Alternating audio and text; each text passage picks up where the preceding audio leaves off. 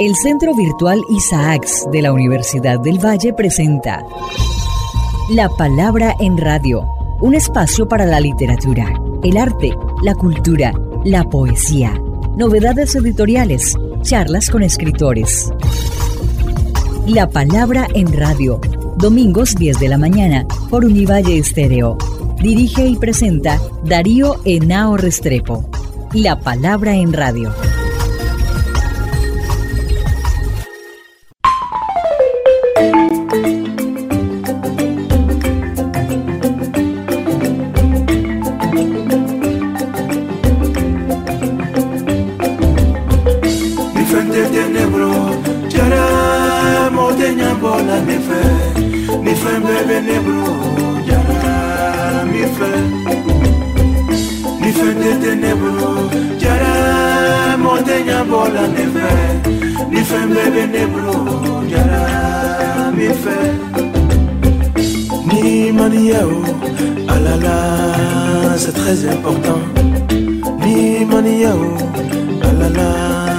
Ay barika sọ̀rọ̀ ẹ iye iye iye mọ́ọ́lù.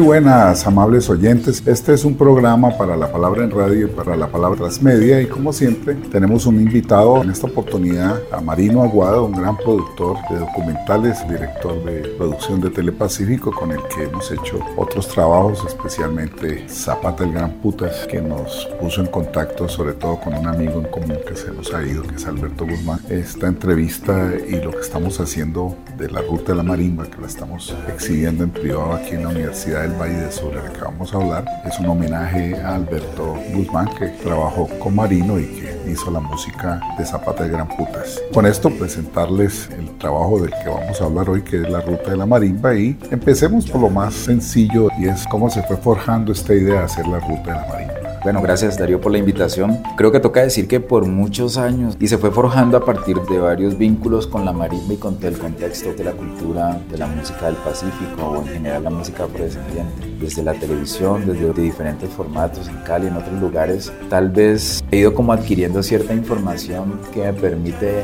tener ciertas reflexiones frente a la marimba o al entorno de la marimba. Creo que es un trabajo de no pensar mucho tiempo sobre esto, pero sí desde la experiencia audiovisual de diferentes trabajos que he hecho a través de la vida, como que uno no se da cuenta, pero como que han sumado y lo ponen a uno en un lugar en donde te dice, bueno, creo que estás preparado tal vez. Y puedes pensar que lo que haces hoy era difícil que lo pudieras haber hecho hace 20 años, bueno, de esa manera, pues no sé si bien o mal, pero de esa manera en la que te deja un poco más tranquilo.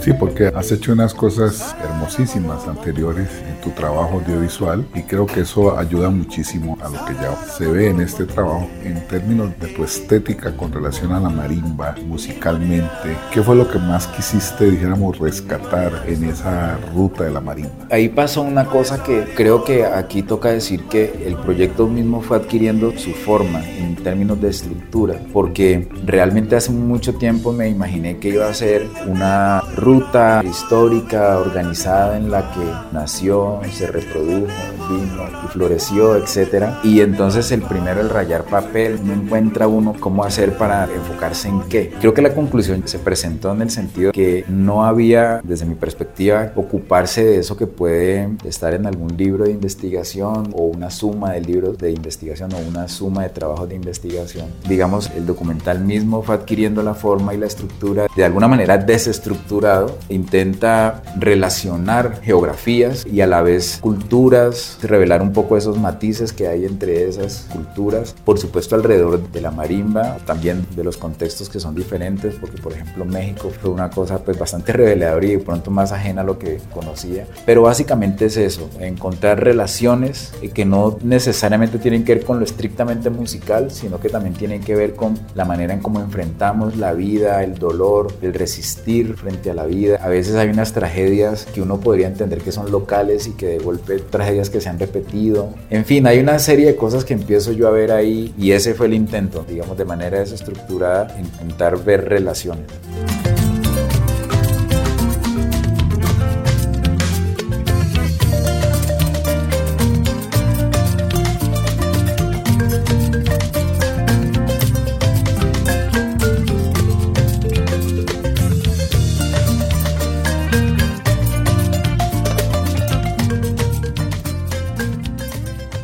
Cuando vi la copia que me enviaste, que no es la definitiva, pero me emocioné mucho, la he visto ya dos veces.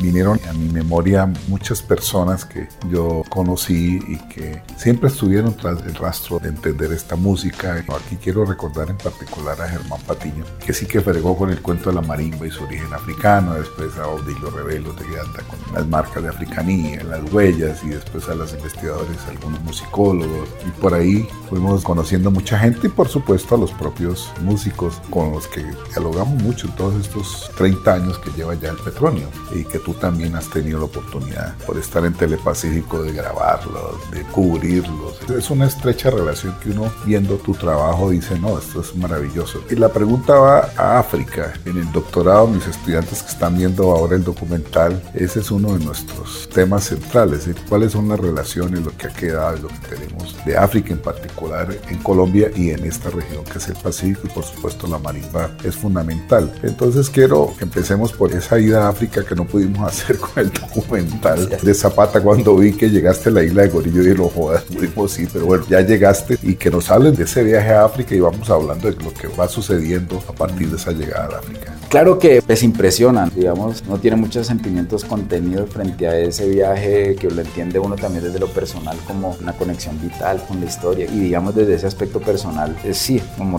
revelador, te golpea interiormente. Desde el punto de vista musical hay un asunto que también sucedió de la mano de los hechos, de las circunstancias y es que mi personaje de África que es Gigi Diabate, que tiene una ascendencia de una familia muy importante de músicos, digamos de la parte como subsahariana de África, tener al personaje, tener a una persona muy importante. Sí, un gran músico. Exactamente.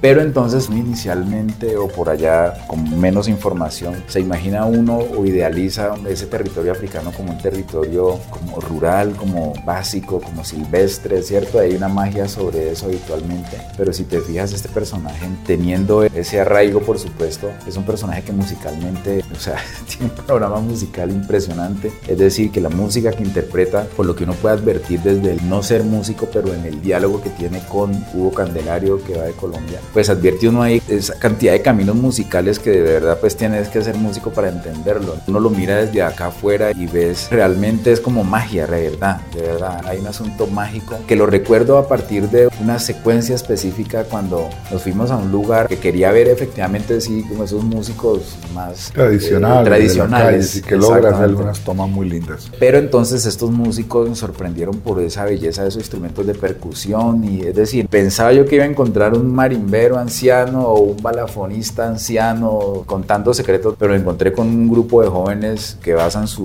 performance en percusión. Entonces en un momento le digo a Hugo, por favor explícale, como intentando llevar la cosa, y explícale qué es el bambuco viejo y explícale como la cinco y tal, a, unos músicos que tienen pues otro tiempo, digamos, eso no es como lo de nosotros. Y entonces casi que vení, probemos un momento, vas a hacer esto y nosotros empezamos a preparar desde lo técnico para rodar eso. Resulta que ellos empezaron a conversar y a los 30, 40 segundos ya estaban como en un jam encendidos. Estaban conectados. Conectados. Lo que hacen ahí es precioso. Impresionante. Entonces, de verdad uno puede decirlo casi que de manera lugar común, sí, viste la magia, pero sí, la sentimos. En ese momento pasaron unas cosas, tú sabes que yo no soy nada, digamos, místico ni nada de ese asunto, pero quedamos golpeados. Bueno, había un sol tremendo y era un piso tremendo y todo. Me dio lo que llamamos pues como el sorocho, no sé, pues la cámara se dañó. Después de eso quedamos como tocados porque... muy fuerte. Pero sí sentimos esa energía y esa conexión y eso. Es muy sencillo, pero es de un poder. Lo mismo pasó cuando pasaban cosas en nuestros traslados entre Hugo y Gibi, cuando íbamos de un lugar a otro. Y hay algo ahí en donde de pronto sobre la parte rítmica de Hugo que le iba mostrando a Gibi cómo era su música. Entonces Gibi empezaba a improvisar, a hacer una serie de cosas como armónicas entre la música. Y él se sorprendía. ¿Eso qué es? Digamos que asistir a eso creo que es clave. Sí, encontraba cosas en común para quienes nos están escuchando. Les adelanto un poco que uno de los hilos conductores de esta ruta de la marimba es nuestro gran marimbero, marimbista, como le dicen los mexicanos, que vamos a hablar de esto, que es Hugo Candelario González, que prácticamente hace toda esa ruta con ustedes y es muy hermoso para él, y lo dice en el documental, ese encuentro con estos músicos africanos. Hay momentos que arman un corrinche, o sea, empiezan a improvisar, es un punto altísimo del documental. Entonces,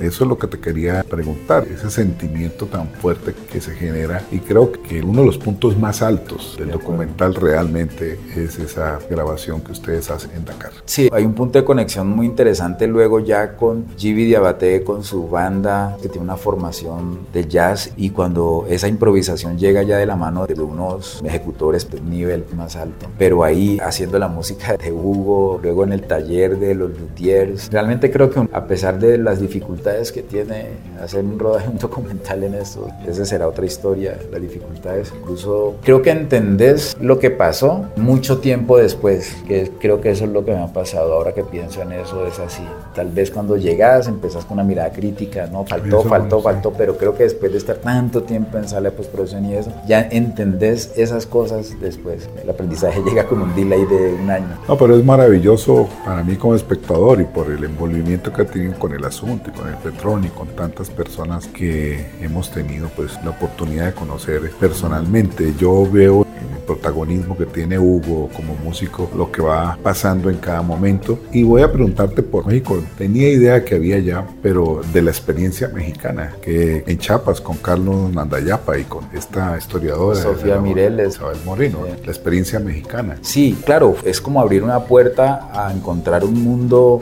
bastante distinto que te pone a reflexionar también sobre las circunstancias, digamos, de la cultura. A esa parte maya, pues, digamos, el sur de México y como Guatemala, llega la marimba de la mano también de personas afrodescendientes, pero el viaje ahí es distinto al de Colombia. Creo que, bueno, sin ser por supuesto experto en esos asuntos, pero una reflexión muy sencilla es que el impacto, digamos, de la presencia negra ahí fue rápidamente absorbida por la cultura, digamos, popular mexicana. Y entonces ese instrumento ahí no quedó tan aislado como acá, lo que provocó que ese instrumento adquiriera una sonoridad distinta muy rápidamente, diría yo. Se hizo una marimba cromática muy rápidamente, entonces empezó a circular entre las músicas populares del interior y otros lugares de México. Claro, empezó a adquirir un sonido que en el primer momento en que lo vi, como que uno siente que esta marimba le pasa algo, porque tiene una membrana que intencionalmente la ponen para que tenga un sonido como metálico y una reverberación, una cosa así. Entonces eso lo hace sonar distinto. Pero la música que se interpreta claramente es bien distinta a la música de nosotros, pero el impacto que tiene la música en el circuito pues de las músicas populares mexicanas es mucho más poderoso que en Colombia. La familia Nandayapa, Seferino Nandayapa es digamos la cabeza de una estirpe de músicos y luthiers e investigadores que tiene una presencia como un ícono de la cultura popular en México. Digamos ahí en Chiapas hay un museo muy pomposo de la marimba, que ese tipo de cosas no las tenemos nosotros. Simplemente esa comparación pues da cuenta del impacto que tuvo el instrumento, que tiene el instrumento allá. Es un instrumento poderoso con una sonoridad distinta y el ejercicio que quería hacer era que con esa sonoridad y ellos interpretaran la música de Hugo Candelario, les envié para que la estudiaran una canción de Hugo y ahí hay como avance del docu, pero eso me pareció muy bonito. La versión que ellos hicieron de la música de Hugo Candelario en Chiapa de Corzo y en Tonalá, que es una zona costera, donde ahí se dieron varias dinámicas de la presencia esclava y eso, donde llegó pues, la cosa. Ahí hay unos asuntos muy interesantes. Creo que persiste todavía una teoría sobre la marimba no llegada de manos esclavos, sino nacida pues en culturas previas la colonización. a la colonización europea. Eso enriquece mucho el discurso, pero quise enfocarme básicamente en esa percepción para no entrarse en una discusión, digamos, argumentativa histórica. Sí, y después haces dos saltos que son muy importantes. Hablemos del primero. Tú empiezas con Stuttgart y Hugo grabando con una orquesta, una big band. Eso tiene una significación porque es como decir, miren, este instrumento que nosotros tocamos acá se puede instalar en otras músicas y tiene como defenderse y se acopla y aporta y dialoga. Para que nos hables de cómo fue este momento tan interesante con Magnus Lindgren, es que se llama. Magnus Lindgren, sí. Creo que esa interpretación que acabas de hacer es precisamente eso. Después, obviamente, de pensar en el montaje, realmente era eso, de entrada poner el instrumento y el personaje de una vez en un universo, el de hoy, digamos, o por lo menos en un universo... No, y muy contemporáneo, muy de la música actual. Entonces, de una vez estoy diciendo, pues eso, película, es tal cual como lo dices. Y hay una cosa que me dolerá siempre y es que tuvimos que sacar un fragmento por este asunto de derechos y todo ese tema. nos pasó donde está, eso siempre es como pasa con Zapata. Con Zapata, exacto, en donde ellos a capela, esas voces de esta gente europea interpretando Quilele a capela, una cosa bellísima que tocó desaparecerlo, pero es, fue increíble eso, increíble eso. Creo que yo no sé hasta cuándo recordaré eso. Para mí es uno de los momentos significativos, ¿no? Que tienen ese poder de cómo una cosa se instala en, otro universo. Y esa sonoridad de esa big band haciendo música también de Hugo Candelario, pues bueno, ahí se siente eso. Sí, después viene Nueva York con este joven, con Dan, Neville, que ha venido acá y lo que hacen ustedes allá, que esa es otra experiencia. Y yo creo que con Dan pasó una cosa que tiene que ver con un poco la magia y la energía, que yo creo en eso, y es que pensando en ese camino sobre el vibráfono, sobre la técnica pues del vibráfono en últimas, que es la misma técnica básica, estamos pensando en Cali, en el festival de percusión, y resulta que él estaba en Cali, entonces bueno, pues vamos a conocer a Dan, y hubo química ahí con él inmediata, pero resulta que Dan está casado con Xiomara Torres, de Guap. Imagínate.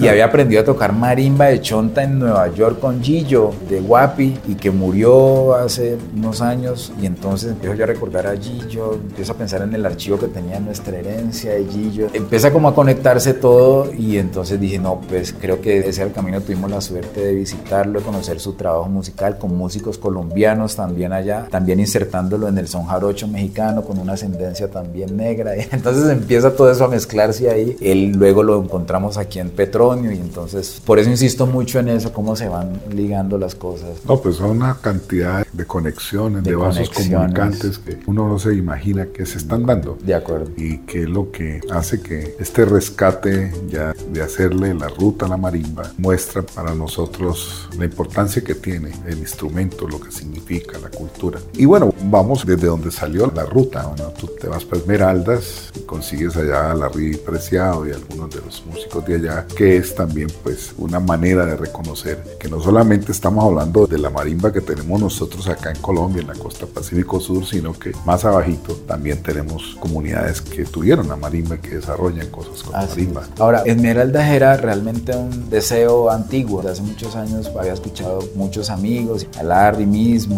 Papá Roncón, su presencia en Petronio, en Petronio. el cantante Larry que ya no está viejo, no recuerdo su nombre ahora, y vuelve y pasa lo mismo, siente uno que está en Colombia y es un tema muy bello porque de verdad se siente uno como que no son ecuatorianos ni somos colombianos, sino que mucho intercambio comercial, pero también son muy orgullosos de su raíz colombiana, pero y nosotros también nos sentimos muy cómodos con los esmeraldeños. Con Larry pasó una cosa, Larry preció el personaje de Marimberda, ya una cosa que a mí me parece interesante ahora pensar en eso, es que siendo un músico con una formación que recibió esa formación tradicional, tiene unos intereses también que viajan por otras músicas, por otras formas de hacerlo, también con su marimba, también una marimba ya grande, no sé cuántas octavas, pero también hace cosas buscando también otros sonidos, otras formas de hacer la música, retomando lo tradicional con su hija. Ahí siente uno también el viaje musical, o sea que las cosas no tienen que quedarse de la misma manera por siempre. Y bueno, ya vuelves a la cuna de Hugo y un poco de, de la familia Los Torres, de Gualajo. Esto es muy significativo en el documental para que le hablemos a nuestros oyentes de esta parte que es donde nos conectamos con el origen de nuestro gran marimbero que es Hugo Candelario. Es muy bueno, siempre recordaba Silvino, Mina, Hugo en varias conversaciones siempre habla de él y fue una suerte tener ese archivo de él. Lo disfruto mucho siempre ese momento con Silvino que ya no está con nosotros y por supuesto Gualajo, ¿no? Y ese episodio de su nacimiento, etcétera. Yo ahí encuentro también una conexión. Yo creo que también es un relato sobre la manera como se aprende esto distinto, hacerlo pues de manera racional o académica en una escuela, esa línea ancestral que viene de boca en boca o de mano en mano que pasa con G, con todos los personajes ha pasado así. Hay un maestro que te pone la música. Que te inicia. Que te inicia, exacto. Y por eso retomamos también al maestro Zapato Olivella de la mano pues de ese poema. Y bueno, que tengo que decir que me mostraste pues a Zapato Sí, Olivella. lleva la quería edición que nosotros hicimos. De para- acuerdo. para y la edición que me diste Esa eh, viajó estuvo también. en Gore y quedó en las manos de alguien en Ecuador, porque cómo no, cómo de no, leer. cómo Bueno, no regalársela a Pablo. Aquí Minga. tengo uno, yo te lo voy a dar para que gracias. no pierdas el ejemplar. Es muy bello, hemos, sin hacer algo sistemático ni ordenado, sino ir tocando puntos altos del documental. Creo que hemos hablado de esa ruta, desde Esmeraldas, Stuttgart, Nueva York, África, que es un punto alto.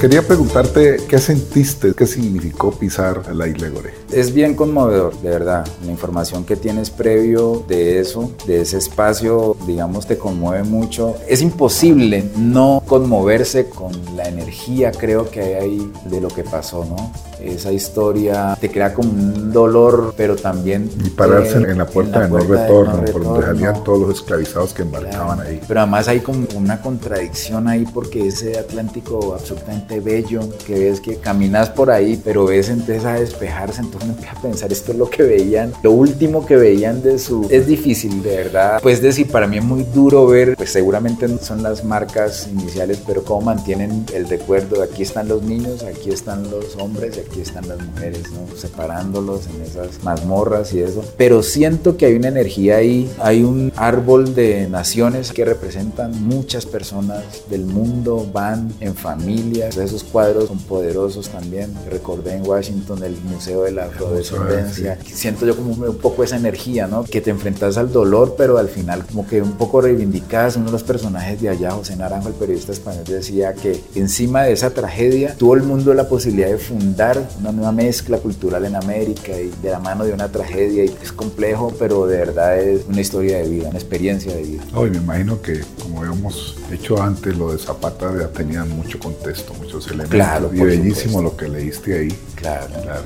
Yo te envío una foto del libro estando, allá. Y, seguramente hay otros textos, sobre todo lo que sintió Zapata la noche que durmió ahí, que le pidió al presidente Sedar Senghor en el 74 por primera vez, que lo llevó a mostrarle pues, ya cuando eso era un museo y le dijo, déjeme dormir aquí que estoy escribiendo una novela sobre la diáspora africana a las Américas. Esto es muy bello. Yo realmente me emocioné muchísimo cuando me mandaste la foto y ahora que vi la grabación y todo, obviamente vamos a ir, te cuento, en el 2024 se celebran los 50 años del Congreso Negritudes y América Latina que organizó Leopold Sedar Senghor, que fue cuando por primera vez Manuel Zapata y muchos intelectuales afroamericanos fueron y se conocieron y estuvieron una semana en África. Y después Manuel fue a recorrer algunas provincias y a ver a los griot. Eso da para otro sí, tal, tal cual. Espero que con esto podamos ir en el 2024, en el segundo semestre, podamos ir a Dakar. Es otra cosa, vamos a llevar toda la obra de Manuel, vamos a llevar este documental, vamos a llevar el anterior y otras cosas que seguramente estamos preparando con la Universidad Cheikh Anta Diop de Dakar y con varios profesores senegaleses con los cuales ya hemos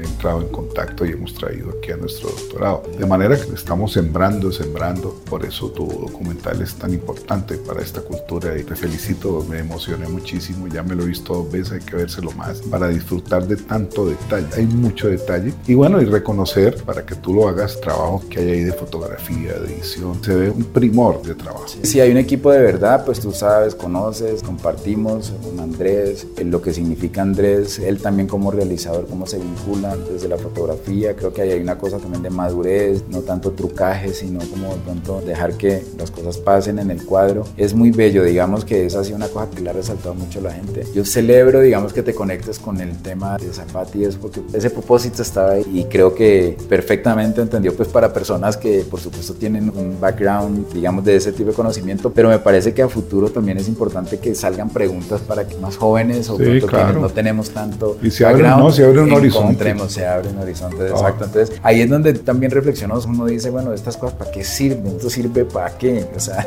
algo más de que digamos que uno sentirse como de pronto es un asunto personal, eso lo deja uno tranquilo, en preguntas, circular entre personas muy interesantes que puedan llevar a que piezas de estas, sí, abran otros caminos, como siempre lo estás haciendo, conectando en diferentes niveles, digamos, de estéticos y de investigación. Entonces, pues, estamos empezando, echando a andar el barco, vamos a ver qué pasa. Esto va a ser muy importante. Lo estamos viendo aquí con los estudiantes del doctorado, lo estamos viendo con algunos músicos, lo estamos viendo con una profesora que se llama María Jimena Alvarado, que es un poco la que recoge la posta de las investigaciones de Alberto Guzmán, que dejó muchas cosas por hacer, pero otros recogen la posta y de alguna manera es lo que tú has hecho con este documental. Total. Así es la vida, de eso se trata, ¿no? Pues hemos conversado aquí con Marino Aguado, por supuesto, la conversación no se agota aquí en este programa, habrá otras oportunidades. Le deseo la mejor de las suertes y desde ya mil aplausos a ese bello documental que les recomiendo a ustedes, La Ruta de la Marimba, extraordinario, yo creo que va a dar para hablar, para pensar y para valorar, entre otras cosas, el piano de la selva, como le dicen muchos. Entonces, Marino, pues te agradezco mucho, no sé qué otra cosa quieres decir. Agradecerte, reconocer la gran influencia que has tenido, digamos, en este tiempo que hemos compartido ciertas cosas, mucha influencia, mucha, eso siempre lo agradeceré, siempre estos días soñé a Germán Patiño. Germán sería un eh, hombre feliz viendo este documental, ¿no? En este contexto lo hubiera enloquecido. Claro. Yo siento que como que uno llega por ciertas cosas ahí a ciertos ámbitos, empieza a recibir y lo empieza a construir a uno como persona. Tú sabes que yo estas cosas, los asuntos los involucro como en mi crecimiento como ser humano. Agradecerte siempre el interés por estar pendiente de estas cosas, por ser cómplice y por invitar, por meterme en estas cosas. Bueno, nos ha servido esta conversación que la hacemos en el momento en que los estudiantes están viendo en una sala en la Facultad de Humanidades el cierre del curso de en estudios afro-latinoamericanos. O sea, esto también contribuye a la formación de estos investigadores, que son 10 investigadores que se están formando en esta corte. De manera que también, fíjate tú el aporte que esto significa, ahora conversarás con ellos, tendrás oportunidad. Seguimos en contacto y muy buena suerte para este documental. Gracias Darío, hombre.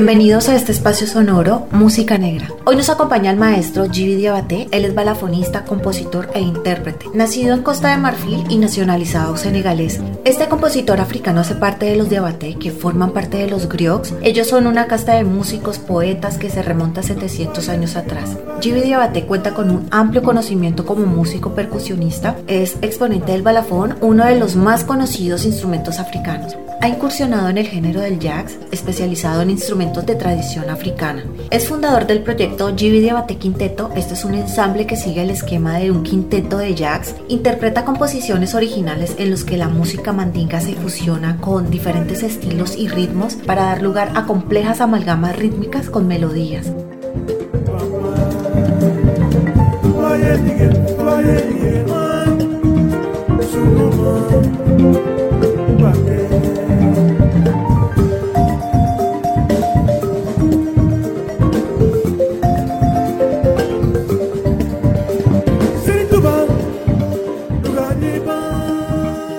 Abate cuenta con una larga trayectoria en varias composiciones y publicaciones, también ha participado en festivales internacionales de jazz, ha colaborado con músicos de jazz mexicanos con quienes produjo el disco Congo. Jimmy Diabate cuenta con una larga trayectoria de variadas composiciones y publicaciones, también cuenta con una amplia participación en festivales internacionales de jazz, también compartió la experiencia del documental El viaje de la marimba en Senegal con el maestro Hugo Candelario González. Este es un encuentro de las expresiones musicales y tradiciones del Pacífico. Están escuchando a Selim Bamba de Gibi de Abate.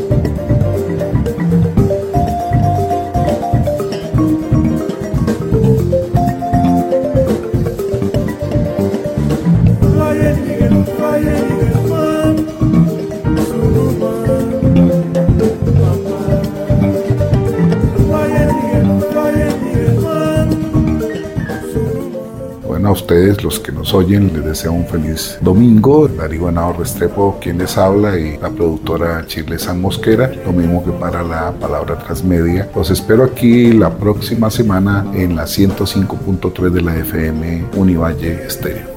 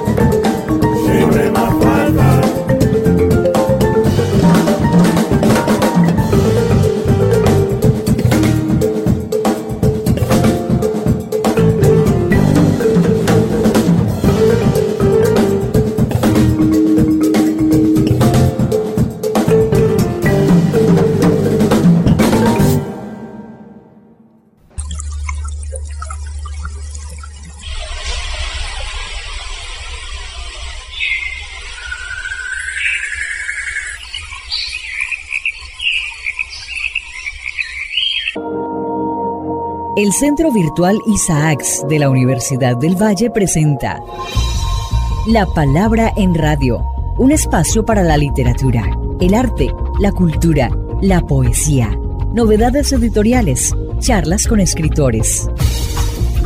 La Palabra en Radio, domingos 10 de la mañana por Univalle Estéreo. Dirige y presenta Darío Enao Restrepo. La Palabra en Radio.